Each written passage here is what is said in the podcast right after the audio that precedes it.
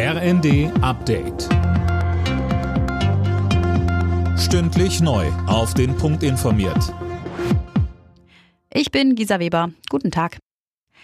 Die USA haben in Syrien und dem Irak über 80 Ziele pro-iranischer Milizen angegriffen. Imme Kasten berichtet. Dabei ging es nach US-Angaben um Ziele wie etwa Munitionslager. Die syrische Beobachtungsstelle für Menschenrechte mit Sitz in London erklärte, es seien mindestens 18 pro-iranische Kämpfer getötet worden.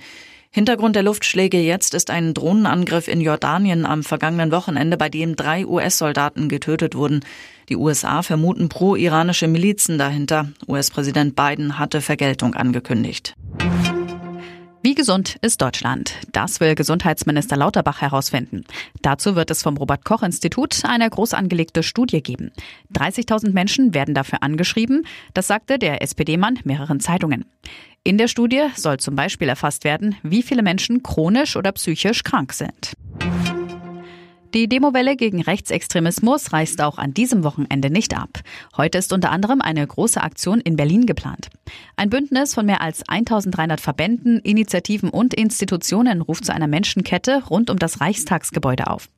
Außenministerin Baerbock sagte auf dem Grünen Parteitag in Sachsen zu den Demos. Es ist aus meiner Sicht so wichtig, dass wir bei diesen Demonstrationen eben sehen, dass die Menschen für die freiheitliche Grundordnung demonstrieren. Und zwar über alle demokratischen Parteien hinweg. Und das ist genau die Stärke der Demos. In der Fußball-Bundesliga steht heute Nachmittag unter anderem das Traditionsduell Bayern gegen Gladbach an. Außerdem muss Tabellenführer Leverkusen zum letzten nach Darmstadt.